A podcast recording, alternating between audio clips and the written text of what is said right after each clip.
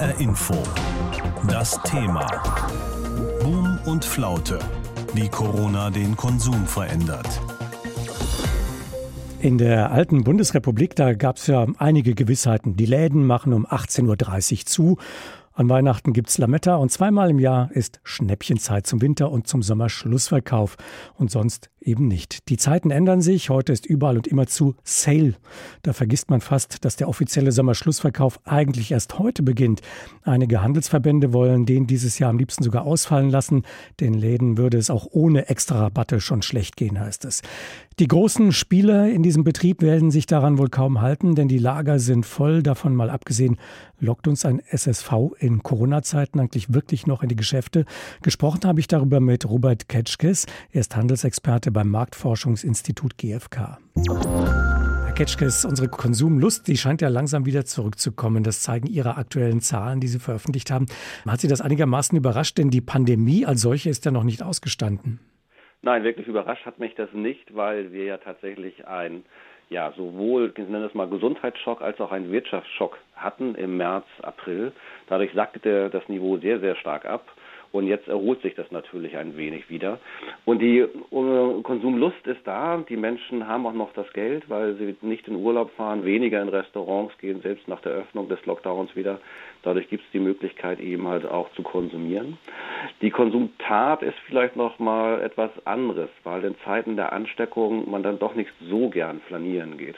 Das heißt, der Eindruck täuscht nicht, dass es in den Läden, beispielsweise den Modegeschäften, in den Fußgängerzonen doch leerer ist als vor Corona. Ja, definitiv, das ist so, vor allen Dingen in den Modegeschäften.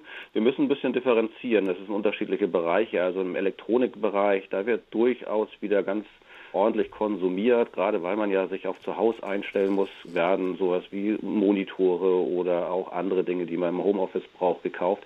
In der Modeindustrie ist es ganz, ganz schwierig im Augenblick. Die Leute haben einfach auch keine Lust, wirklich richtig einkaufen zu gehen, weil es nicht richtig Spaß bringt. Und es ist immer noch so, dass die Gelegenheiten, dann auch die Mode zu tragen, natürlich sehr eingeschränkt sind. Also Hochzeiten, Familienfeiern finden immer noch seltener statt.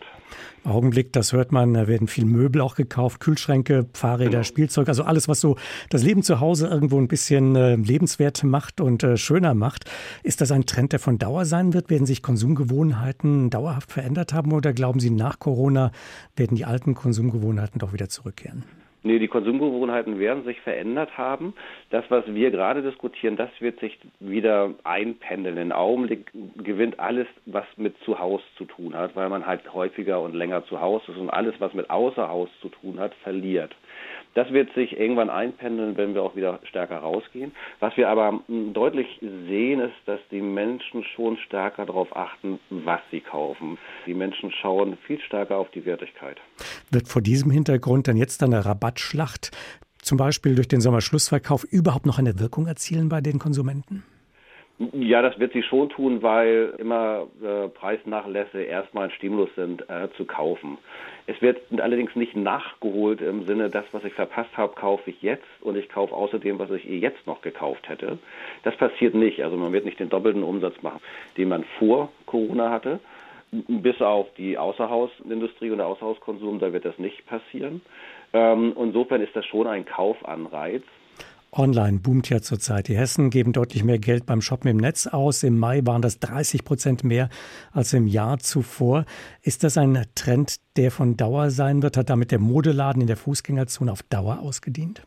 Ja, online wird einen wesentlichen Sprung gemacht haben, weil allein durch die ganze Erfahrung mit Homeoffice, mit Homeschooling, mit Dialog online haben nicht nur die Jüngeren jetzt Erfahrungen mit dem Kanal gemacht, sondern auch die Älteren. Sie haben Vertrauen in den Kanal gefunden, sie wissen, wie die Bezahlsysteme funktionieren und das wird sich weiter durchschlagen. Man wird mehr online kaufen, weil man es einfach kann und es auch die Älteren jetzt einfach können. Es gibt große Kaufhäuser, die schließen werden, auch in sehr, sehr guten Einkaufslagen.